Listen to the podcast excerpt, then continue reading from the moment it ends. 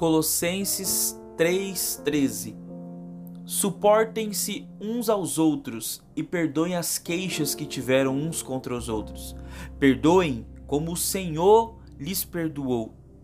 Nós perdemos de viver os melhores momentos da nossa vida por falta de perdão, sabia? Porque normalmente a mágoa, o ressentimento que você tem aí é de uma pessoa que você gostava muito, tinha uma consideração por ela. Às vezes nós chegamos a pensar assim: jamais eu poderia imaginar que essa pessoa poderia me ferir tanto, me magoar tanto. Mas o que nós esquecemos é que nós somos seres humanos e somos falhos.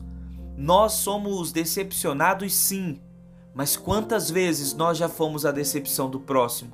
Nós somos magoados, sim, mas quantas vezes nós fomos a mágoa do próximo?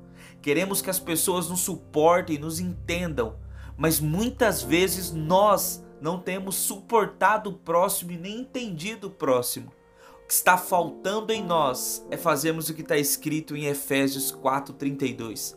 Sejam bondosos e compassivos um para com os outros, perdoando-se mutualmente, assim como Deus os perdoou em Cristo.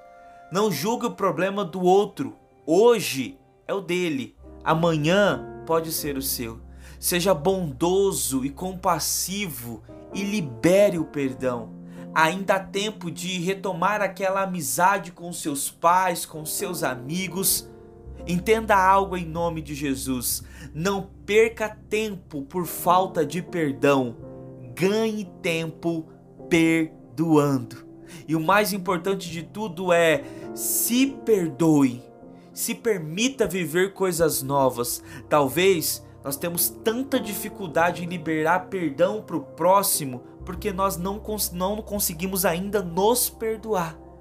Libere o perdão para si e libere o perdão para o próximo, e você vai viver algo novo em Deus. É uma chance, uma oportunidade que Deus está nos dando hoje de fazer uma autoanálise e da gente liberar perdão para nós das nossas atitudes, de coisas que nós fizemos e não nos perdoamos ainda.